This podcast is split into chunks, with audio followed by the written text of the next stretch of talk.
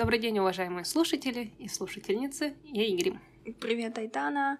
И сегодня в нашем четвертом выпуске подкаста Беташар мы хотим обсудить, что такое красота. Соответственно, Айдана, давай сделаем краткий экскурс в, те... в теорию. Ты у нас ответственна за теоретизацию всяких вещей. Расскажи, как феминизм исторически относился к концепции красоты и что поменялось за последнее время. В общем, феминизм и красота для многих, наверное, прозвучит как... Точнее, феминизм и стандарты красоты для многих прозвучат как взаимоисключающие вещи, но в последнее время они находят все больше и больше мест пересечения. Пожалуй, мы не будем затрагивать первую волну феминизма, а именно движение суфражисток, потому что как таковой вопросов стандартов красоты они не касались. Но вот уже вторая волна феминизма активно взялась за то, чтобы, так сказать, разобрать по полочкам стандарты красоты, откуда они взялись и то, какую роль они играют в жизни женщин. Основная повестка заключалась в том, что стандарты красоты, они угнетающие. На женщину навязываются все эти стандарты красоты, красивые, хорошо уложенные волосы, красная помада, стройность, каблуки, для того, чтобы, грубо говоря, ну, все, все вот эти ограничения, так сказать, ожидания накладывались на нее больше как на объект, угу. на который мужчинам приятно смотреть, на который, которыми мужчина любуется, которыми мужчина обладает, и которые при всем при этом лишают ее свободного времени, лишают ее возможности спокойно, свободно передвигаться, а, я не знаю, забивает ей голову всякой ерундой, типа лучше мне сегодня взять персиковую помаду или ягодную помаду. И вот тут, мне кажется, я хочу в, в, клиниться в этот разговор, потому что прежде чем мы начнем обсуждать третью волну, которая хочет как-то подчеркивать, возможно, красоту женскую и женскую феминность, а, мне кажется, в контексте нашего общества, определенных каких-то э, групп населения Казахстана, очень важно здесь сказать, что те проблемы, которые подчеркивала вторая волна, она супер актуальна еще для многих женщин и девушек Казахстана, потому что вот тут я прям сразу э, зацепилась за фразу Айданы про экономические какие-то затраты, которые девушка несет. И тут хочется сказать, парням, которые нас слушают и, может быть, не задумывались, и девушкам, которые тратят кучу денег и не задумывались о асимметрии, которые стандарты красоты на нас возлагают до сих пор, о том, сколько стоит тоналка, капронки, которые рвутся, а, косметолог, покраска волос, маникюр, а, смены этого маникюра. То есть бог с ним даже с идеей того, как а, ну, типа, насколько это наш осознанный выбор или нет, объект мы для того, чтобы радовать мужчин или нет, но если в обществе есть стандарты и ожидания от девушек делать вот все вот эти вещи, которые я перечислила, то а, мне кажется, любой, даже самый такой практичный человек, который хочет все измерять а, в каких-то реальных последствиях, может просто посмотреть на чек среднестатистической девушки, на ее косметику и ее процедуры и понять, почему эти стандарты красоты создают какой-то определенный дисбаланс в этом аспекте. Вот. И тут такие антифеминисты набежали, но вот зато мужики тратят столько денег для того, чтобы дарить вам эту косметику, водить вас на свидание, я не знаю, цветы вам покупать. А, вот. И в целом, да, я согласна с тем, что несмотря на то, что есть это условное деление первой, второй, третьей волны феминизма, это ни в коем случае не значит, что первая и вторая волна устарели, а третья актуальна для всего мира. Первая волна актуальна для многих стран. Чего уж, в том числе ну, что там говорить. Вторая волна также актуальна, как и она может быть, точнее, определенные вопросы второй волны, тоже экономическое равенство, оно также актуально в Америке, как и в Казахстане. Тот факт, что они называются в хронологии тот факт, что мы их называем в хронологическом порядке, не значит, что они идут в хронологическом порядке или не могут сосуществовать с друг другом. Вот, ну и касательно а, второй волны феминизма и красоты.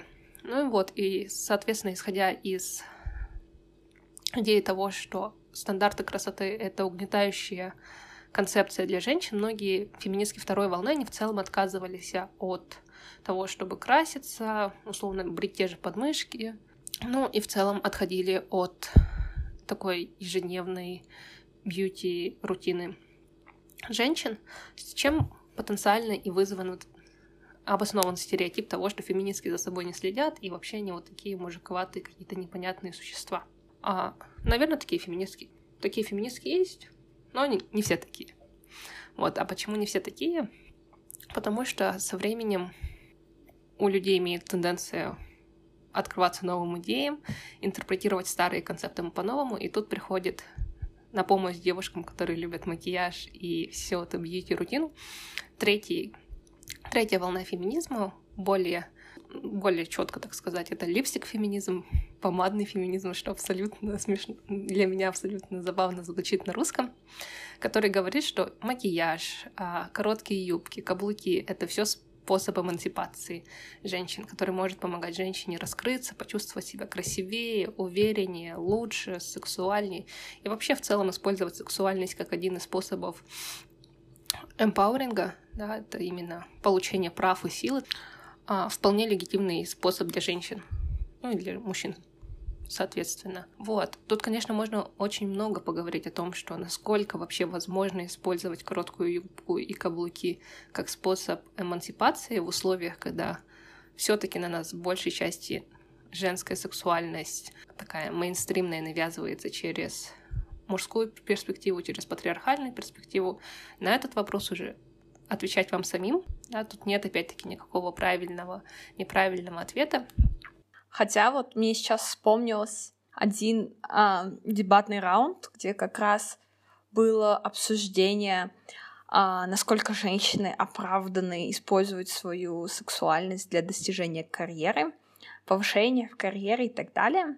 И я прям помню, как у меня был кейс про то, что ну, в нашем гендерном патриархальном мире, короче говоря, очень неправильно, когда, когда женщина использует свою сексуальность и достигает чего-то за счет того, что кто-то ей сделал скидку, кто-то куда-то пригласил там на переговоры, подал повышение или еще чего-то. А, все это противопоставляется какой-то абсолютной меритократии со стороны мужчин. То есть, типа, говорят, вот он мужчина, вот он молодец, он вот просто, я не знаю, ему поставили KPI, он достиг KPI и получил повышение, а женщины ей поставили KPI. Да, она, кстати, достигла KPI, надела красивую юбку, ей дали повышение.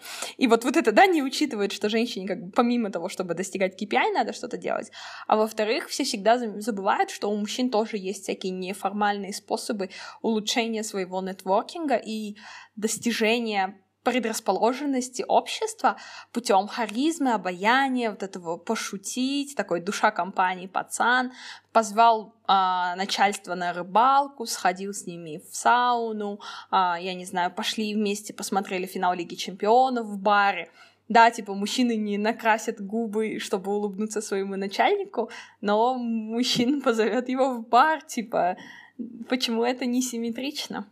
Аргумент того, что а вот мужчина не может надеть короткую юбку и накраситься и привлечь внимание условно клиентов или своего начальника, он здесь не совсем работает, потому что хотя технически как бы женщина может пойти поздно вечером в бар со своим начальником, это все равно данное поведение подвергается определенному неодобрению, стигматизации и да, это просто даже запрещено некоторыми компаниями на элементарном уровне.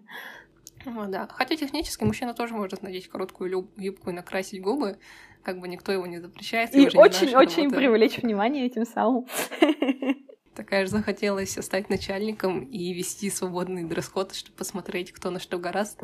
Подводя итог небольшой теоретической части, у феминизма очень разносторонний подход к красоте и бьюти-ритуалам начиная от того, что это угнетающая трата времени, которую навязывают на нас, потому что есть такой концепт, как male gaze, а именно мужской взгляд того, что мы себя, фильмы, медиа, вообще все воспринимаем через призму мужчин. И это вполне, вполне обоснованная теория, если так подумать. Возьмем 20-21 век, большинство модных фотографов, тех же режиссеров, операторов, сценаристов, продюсеров мужчины, и, соответственно, они, то, что мы видим на экранах, это результат того, что мужчина хочет видеть на экране. Вот, до стадии того, что хочешь на накрасить красную помаду, крась красную помаду, если это заставляет тебя чувствовать себя классной и офигенной. Хочешь черную помаду и зеленые тени? Еще лучше.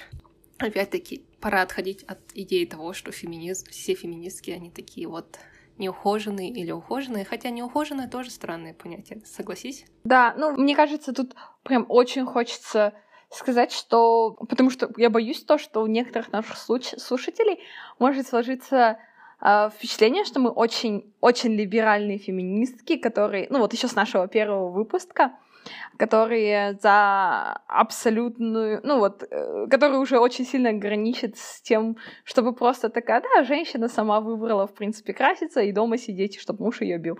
И, короче, и как будто бы мы очень сильно противоставляем радикальный феминизм, потому что, мне кажется, здесь тоже есть вот эта параллель, что э, радикальный феминизм, который говорит, что система как патриарх... патриархат, как система угнетает женщин, заставляет их, соответственно, подвергаться всем вот этим бьюти-процедурам.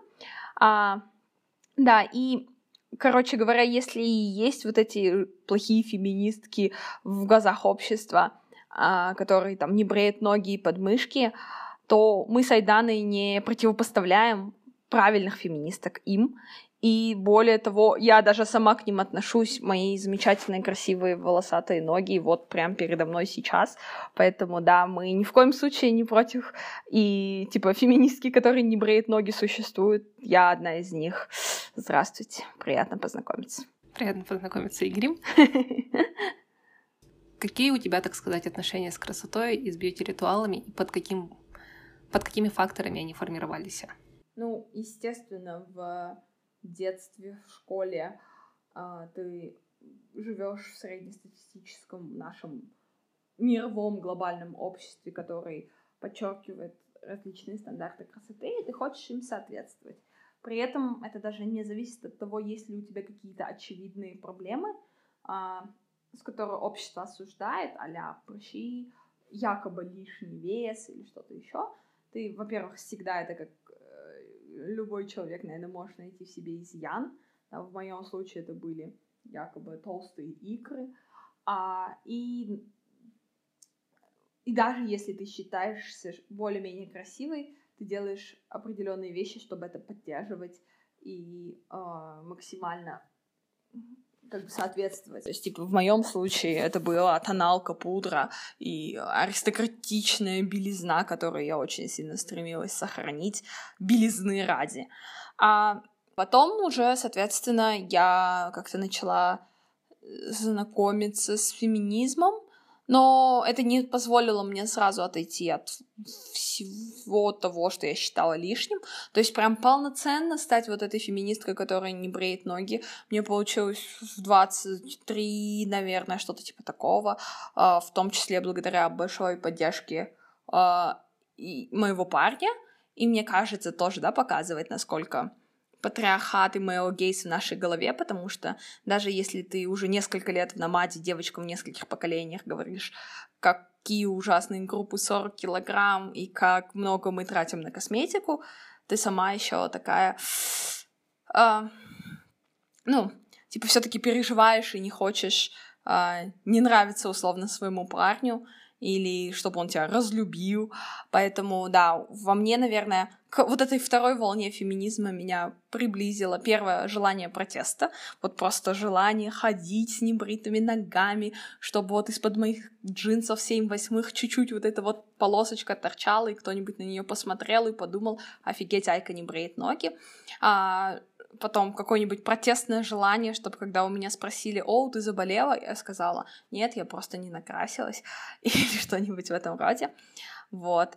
И сейчас, возможно, да, я, я не знаю, есть ли у меня движение в сторону embrace my femininity, но сейчас я начала задумываться о каких-то о красоте э, близкой к стилю, к поиску своего стиля. Хотя, наверное, это будет слишком сильно, я просто так задумываюсь иногда, очень редко, но ничего не делаю.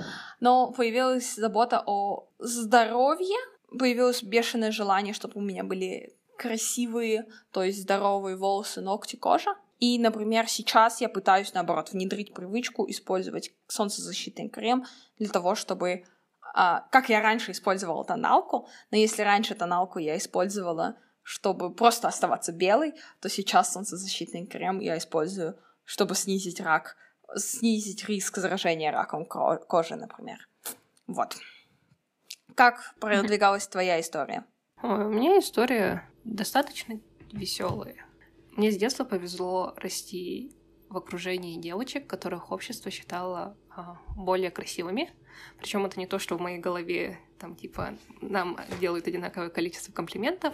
И я такая, ну нет, все-таки я вот считаю, что, допустим, там, я не знаю, мой класс больше любит Айгрим, а не Айдану, ну, внешне именно. Нет, прям вот прямым текстом говорилось, а вот у нас Айгрим красивая, Айдана умная, там, я не знаю. Алена красивая, Айдана умная как бы с детства было понимание того, что есть люди более красивые, чем я.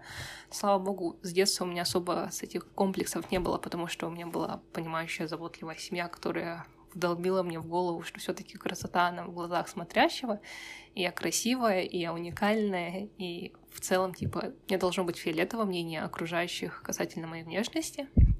Но чему меня это научило? Во-первых, то, что есть люди, которые обществом воспринимаются более красивые, соответственно, есть вот это вот неравенство во внешних показателях. И второй фактор, наверное, позитивный, то, что из-за того, что я росла с этими красивыми девочками, я их любила, мы с ними дружили, у меня никогда к красоте не было какого-то негативного отношения того, что типа, ну и ладно, типа, эти девочки красивые, зато я буду там начитанной, интеллигентной, веселой, вообще душой компании. У меня всегда красота казалась каким-то прикольным дополнением. Типа, есть хорошее чувство юмора, а кто-то красивый но все равно было какое-то стремление стать похожими на своих красивых подружек, одноклассниц. Это приводило даже к тому, что я думала, может, сейчас закончу школу и сделаю операцию, там глаза увеличу, уши уменьшу. А со временем прошло, прошло как раз-таки благодаря тому, что чаще начала задумываться о голосе разума, который говорит, что а с чего вообще люди берут, что вот они красивые, а ты, например, менее красивый. Второй момент — это опять появление феминизма в моей жизни, причем именно более такого на тот момент радикального, который говорит, что все, вот эти вот супер навязанные, нереалистичные стандарты красоты нас мучают и заставляют не любить себя, таким образом поощряя капиталистическую систему, потому что ты постоянно скупаешь косметику, поощряя патриархальную систему, потому что вместо того, чтобы читать книжки, ты читаешь модные журналы. И далее по списку как-то пошел отход, так сказать, от этих а, более мейнстримных стандартов красоты. Плюс а, из позитивных вещей появилось больше разнообразных моделей красоты. Точнее, не то, чтобы окончательно ушла от идеи того, что я красивая, и мне без разницы, что обо мне думают окружающие. Но если, например, в школе красивые девочки, это всегда были большеглазые, европезированные девочки, ну, вот, очень европезированные девочки, то в средней и в старшей школе а, начали приобретать популярность азиатская, начала, начала приобретать популярность азиатская красота, точнее, более миндалевидные глаза, вот эта вот милота, мимимишность. И я поняла, что окей, ладно, я к этому не подхожу, зато вот в этот типаж внешности я очень хорошо вписываюсь, и я могу выбрать его, да, точнее, понимание того, что ощущение красоты, оно все таки больше в моих руках, плюс а, большее разнообразие, куда я могу свое ощущение красоты направить. Вот. Но, опять-таки, у меня были и периоды, когда я пыталась его научиться краситься. Слава богу, я достаточно ленива для того, чтобы забросить это дело и понять, что мне легче научиться себя любить такой, какая есть, нежели научиться пользоваться косметикой. Причем меня реально очень пугают а, магазины косметики. Я туда захожу, вижу огромное количество тональных кремов, оттенков. И такая, господи, просто что делать? Пойду-ка лучше прочитаю про то, как любить себя такой, какая я есть. Вот, кстати, лень для меня, наверное, тоже большой, э, большая опора в том, чтобы любить себя такой, какая я есть, потому что даже, ну, лень и минимализм, то есть вот моя вообще общая э, такая философия в жизни э, пытаться выбросить все ненужное, а даже скорее не выбросить, а как можно меньше потреблять экологии и простоты в жизни ради — а, и, например, я вообще сейчас, ну, глобально не против, чтобы мне кто-то делал маски на волосы, а, какие-то кислоты или что-то на лицо. Даже хотите, можете брови мне подкорректировать, хотя я это три года уже не делала. Только вот можно я зайду в какой-нибудь салон, короче, вы мне гарантируете, что у вас там все средства экологичные, желательно там российские, чтобы не, не было большого транспортного э, следа экологичного. Я там, не знаю, послушаю подкастич пока какой-нибудь, вы мне все закончите за два часа, и я выйду. Вот если так, я даже не против делать все косметические процедуры со своей кожей и волосами. А если, типа, мне надо дома иметь тоник, ополаскиватель, бальзам, а, крем, что-то умывалку, а потом мицеллярку, но мицеллярку надо смыть тоником. Я такая, что? Ангелим, как ты думаешь, в каких условиях красота и бьюти-ритуалы могут быть использованы как раз-таки для того, чтобы повысить условно самооценку, сделать человека более уверенным? Точнее, в каких случаях стандарты красоты могут быть использованы, так сказать, как оружие против патриархальной системы, которая говорит, что мы должны себя любить чуть меньше, потому что так нами легче управлять? Вот именно стандарты красоты я не уверена. Потому что еще с самого начала, когда ты говорила, феминизм и стандарты красоты начинают пересекаться, я прям вот так очень хотела резко сказать, что нет, потому что стандарт это как будто бы очень сильно противоречит моему мировоззрению того, что может вообще людям помогать, потому что, мне кажется, мир будет гораздо более счастливым, если мы будем иметь много разных историй о том, как можно быть красивой. Но именно конкретно какие-то элементы заботы о себе или даже возможные попытки, ну вот просто каких-то бьюти-практик могут помочь человеку, а, потому что типа, очень тяжело, и в моей картине мира невозможно, если ты сейчас 14-летняя девочка или 34-летняя девочка, которая включила подкаст двух Айгерим и Айдан. С четырех лет. А, ты красилась 10 лет до этого, включила подкаст, послушала и такая, да, да, с четырех лет. Ну, like, literally, я, я по-моему, я в четыре красилась, да, я выступала, и меня красили в четыре. Вот, и, типа, ты красилась всегда, и тебе тут какая-то Айгерин говорит, а я ноги не брею. Не брей и ты. Типа, и ты такая, да, вот смотри, какая молодец девочка, видишь, не стесняется, типа, не парится, не страдает от того, что там, я не знаю, какие-то эти все процедуры нужно делать регулярно, не комплексует. Хочу быть как она. И ты, конечно, может быть, хочешь, но ты не можешь, ну, типа, всегда нужно давать себе время от осознания до полного принятия какой-то идеи.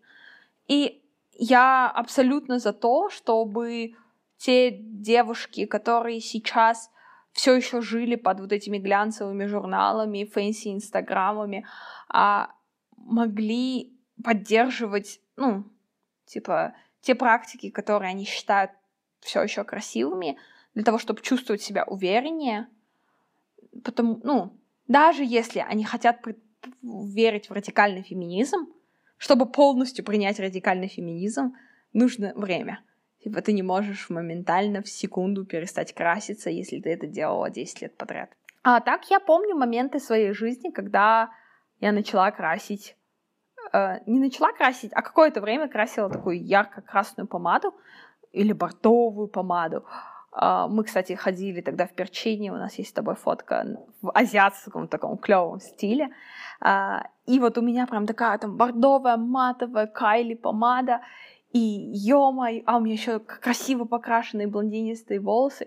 Я так себе нравлюсь. Я прям такая, офигеть, какая я там красивая.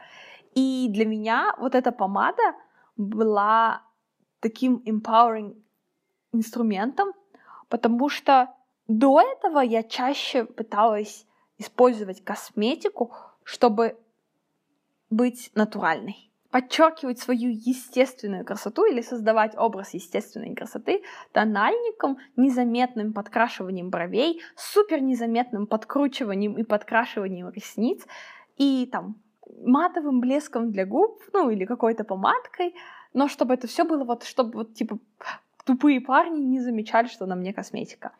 А вот эта красная помада, она прям была такая, знаешь, тоже этакий протест. Смотрите, какая я яркая. Типа, не подстраиваюсь, чтобы быть натуральной, а просто не стесняюсь. Знаешь, я вот тут подумала, такая сама задала вопрос, сама подумала о нем и потихоньку начал выстраиваться определенный алгоритм.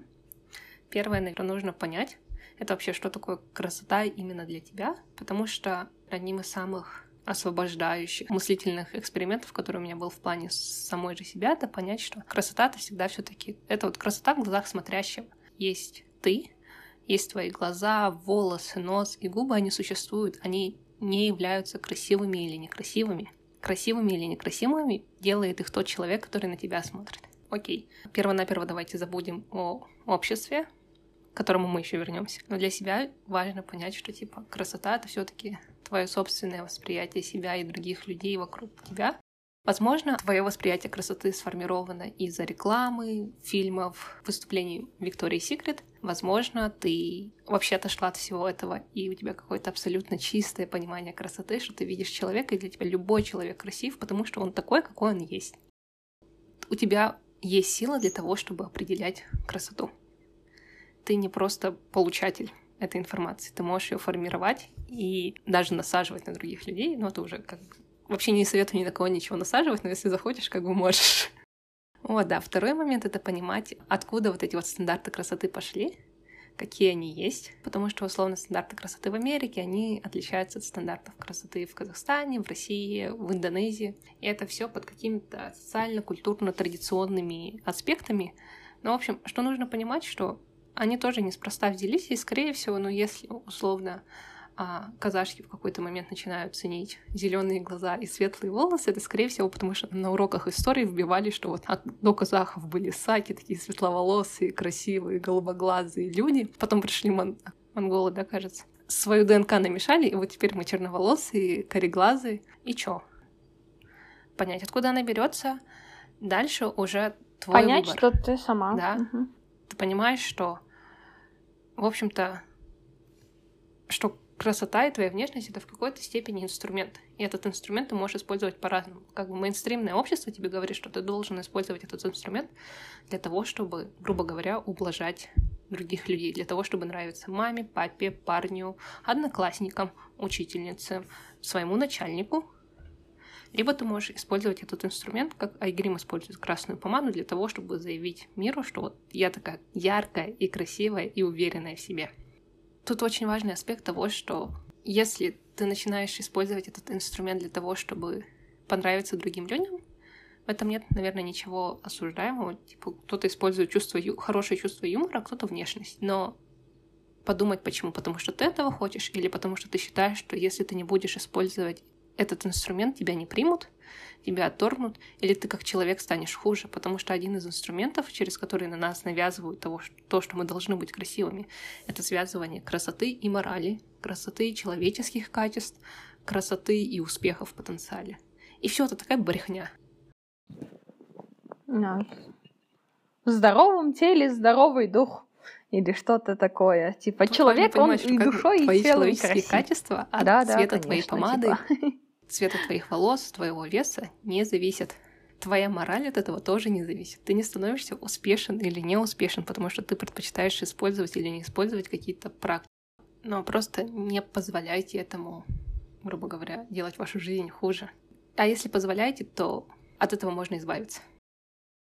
Так вот, к вопросу о стандартах. Кажется, очень прикольно было бы сформулировать, какие есть стандарты красоты в Казахстане.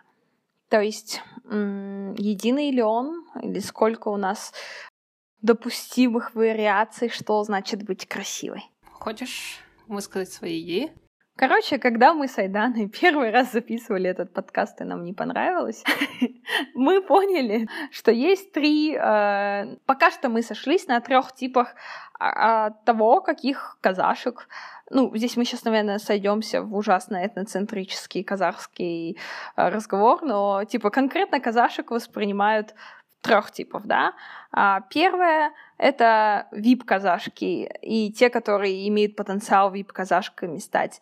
Длинные черные волосы, белая кожа, европеоидные глаза, а, либо сделанные европеоидные глаза, длинные ресницы, хорошие, типа густые черные такие брови.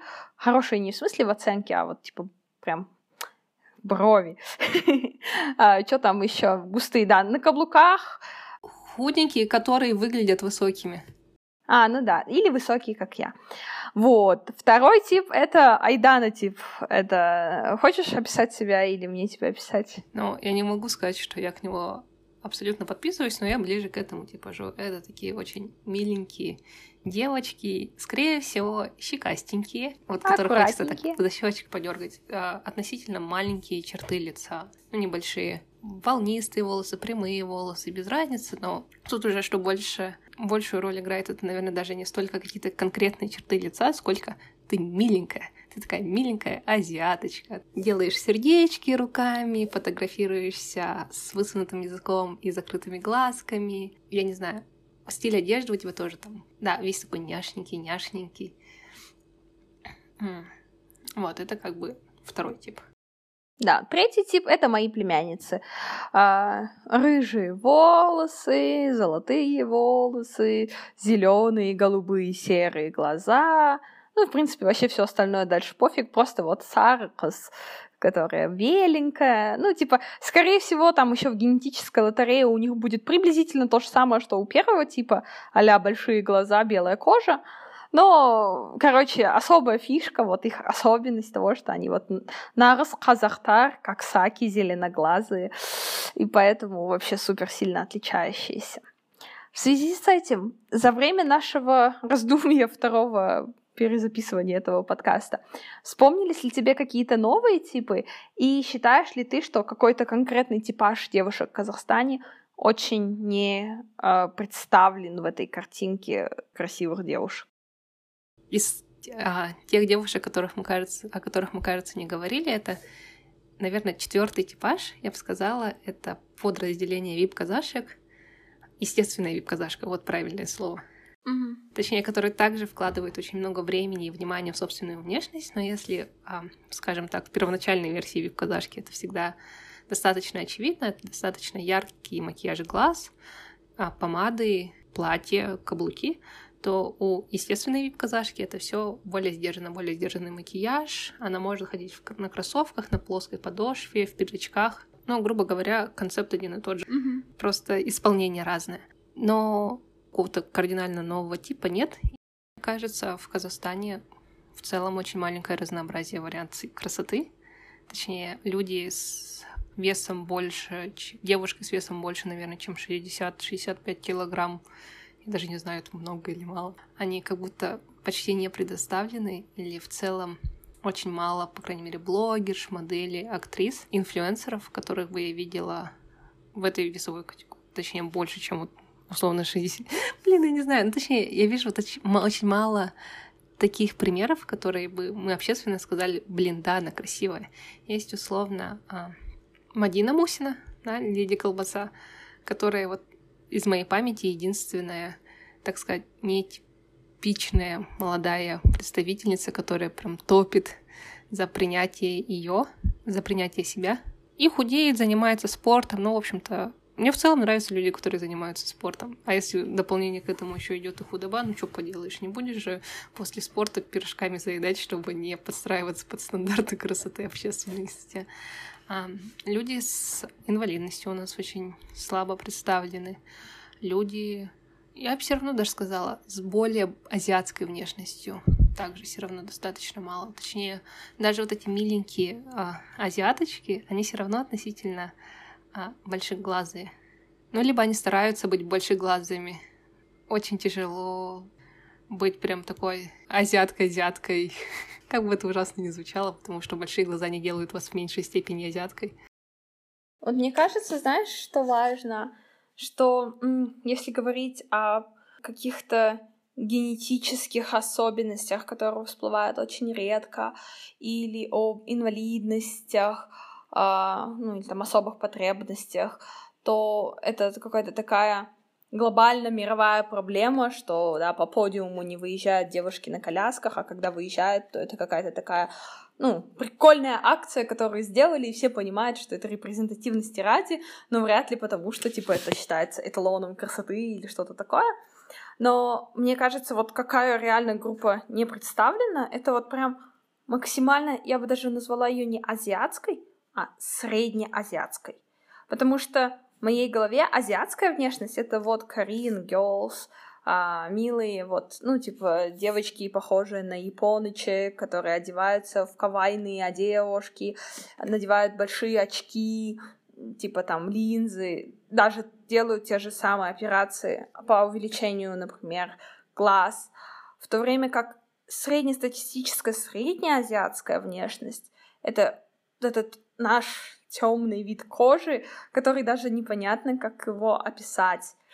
Смуглый, да, то есть, типа, это не black, это не brown, ну, вот, типа, и ты серьезно не впис... Вот таких людей, типа, у нас не видно. Вот этих вот кара домала казахтардан, типа, қыздар.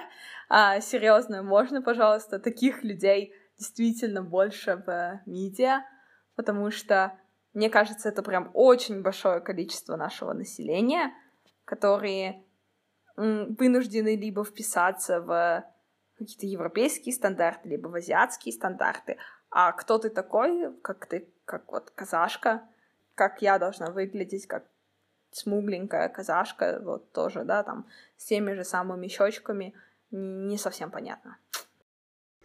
Вот, у меня тут, наверное, два дополнения к твоей твоему комментарию.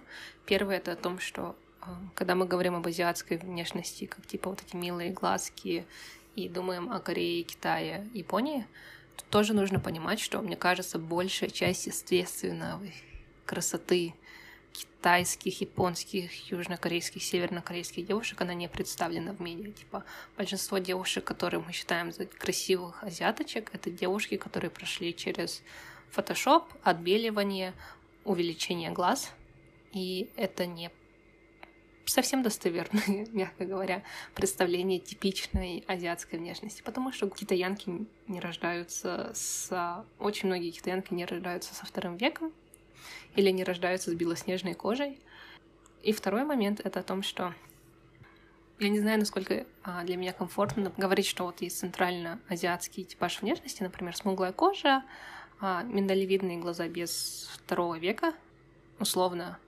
Я и ты, мы обе более такие светленькие, но это не делает нас в меньшей степени центральноазиатскими, да, точнее, центральноазиатская внешность — это такой же огромный спектр, и вот тот типаж, о котором ты говоришь, он просто один из типажей центральноазиатской внешности, который очень не предоставлен, но это не центральноазиатский, правдиво центральноазиатский типаж.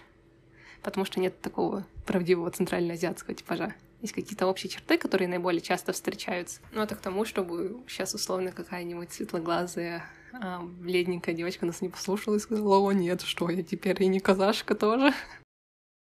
Да, но мне кажется, еще прикольно, казахи конкретно это очень интересно, а, потому что э, когда ты казах э, в Казахстане, ты просто, ну, как, типа, воспринимаешь себя как, да, я там казашка, не задумываешься о том, какой, какие у тебя глаза, какая у тебя кожа. А когда ты выезжаешь за границу, ты начинаешь понимать, что, о, я похожа, кажется, на китайскую казашку, а мой парень похож на турка. И типа ты понимаешь, что, что вот мы вроде бы оба называли себя казахами, но что-то, оказывается, мы так по-другому выглядим, и ты реально это осознаешь, когда на вас начинают смотреть иностранцы и пытаться делать какие-то предположения. Да. И, кстати, мне кажется, такое замечание к нашему подкасту. Что-то мы какие-то реально этноцентричные, да? Ну да, ну слава богу, мы сделали дисклеймер. Это же вообще спасает от всего на свете. Да, да, да. Типа, я такая, я не сексист, но... Ну, условно, мне немножко тяжело говорить о славянской внешности и опыте славянок в Казахстане, потому что я не славянка я могу говорить за казашек и, соответственно, за то, какие примерно типажи, приемлемые типажи внешности казашек существуют, потому что, когда я думаю о красоте, я думаю о казашках, азиатках, потому что я понимаю, что то, что работает для славянок, не сработает на меня, просто не сработает, не вариант. И, соответственно, я просто исключаю это из своего опыта и мышления. Хотя, возможно, мне кажется, когда-нибудь нам нужно будет пригласить девушку славянку, желательно вышедшую замуж за казаха, для того, чтобы она поговорила о своем опыте погружения. И как она делала беташа. О, да.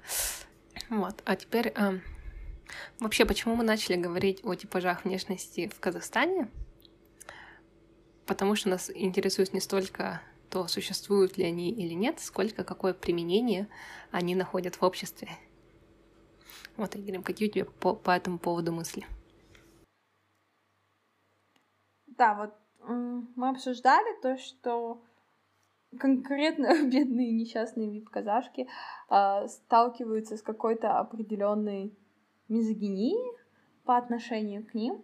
Э, ну, и, возможно, это не сколько именно такой казахский уникальный э, феномен, а просто общая такая какая-то тенденция с тем, что с одной стороны, патриархат говорит девушкам будь краси быть красивым и подстраиваться под какой-то стандарт. С другой стороны, когда даже девушка этого достигает, она может сталкиваться с определенной какой-то критикой по отношению к себе. При этом даже девушка, которая не достигает ее, тоже будет сталкиваться с критикой по отношению к себе.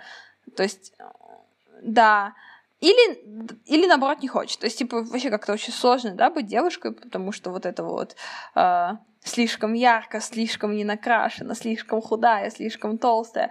И вот если говорить про конкретно казахский э, контекст, то вот даже когда Айдана начала говорить про типичный вип-казашку и элегантную вип-казашку, у меня аж такое сердечко за, за якобы типичных вип-казашек, потому что как будто бы, а, ну, то есть вот а, есть какое-то осуждение по отношению к этим девушкам, получается, в обществе.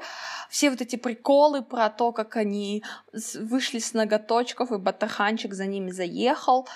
И вот высмеивание всех тех усилий, свободного или навязанного выбора которые девушки сделали, той работы, которую они проделывают для того, чтобы выглядеть так, как они выглядят, я не знаю, столько сил, денег, реальной вот собранности и моральных, мне кажется, тоже каких-то усилий для того, чтобы на ежедневной основе постоянно делать сложную работу, чтобы выглядеть красиво, стабильно. Типа, я вот как человек, который сегодня вышел, ну, типа, который просто... Э, ладно, неважно, какой я человек. Я просто очень сильно уважаю э, то, как можно регулярно вот следить за собой, и после этого еще терпеть вот этот backlash и ненависть, которые общество пытается выбросить на этих девушек. Ну, точнее, получается, помимо того, что на девушек оказывается давление по поводу того, что они должны достигать какого-то идеала, по пути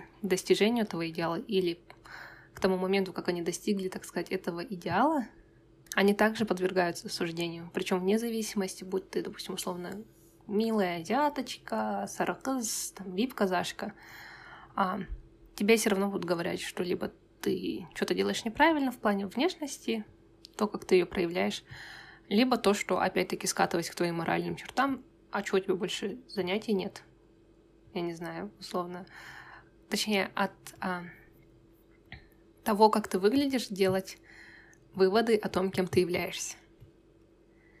Точнее, когда мы думаем о вип-казашках, условно, мы думаем о том, что сейчас она, наверное, пойдет в кальянную, сходит, потом на маникюр, потом на массаж, потом почитает, если почитает, то Паула Коэлью. По-любому не работает.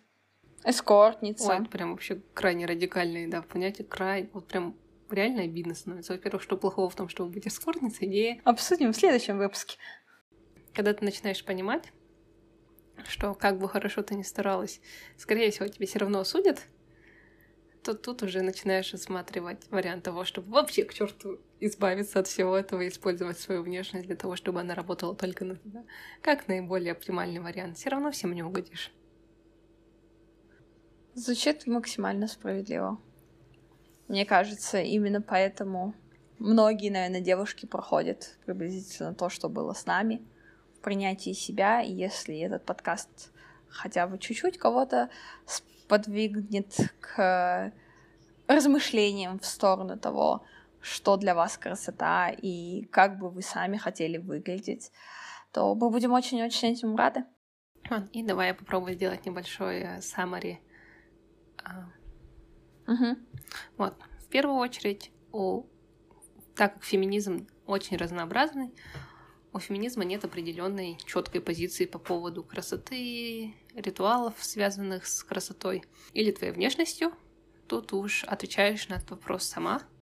Во-вторых, красота это все-таки не что-то объективное, это что-то, что накладывается на нас посредством общества, культуры, истории, собственных взглядов, и ты можешь это контролировать, и ты можешь делать с этим, что хочешь. В-третьих, мы поговорили о Казахстане и о том, какие, так сказать, стандарты красоты есть, являются ли они инклюзивными и, или не инклюзивными, и что в конечном счете, скорее всего, как бы хорошо ты ни старалась а, а соответствовать этим стандартам красоты, тебя все равно осудят. И на этой а, не очень положительной ноте мы заканчиваем наш четвертый эпизод. Хорошего дня вам!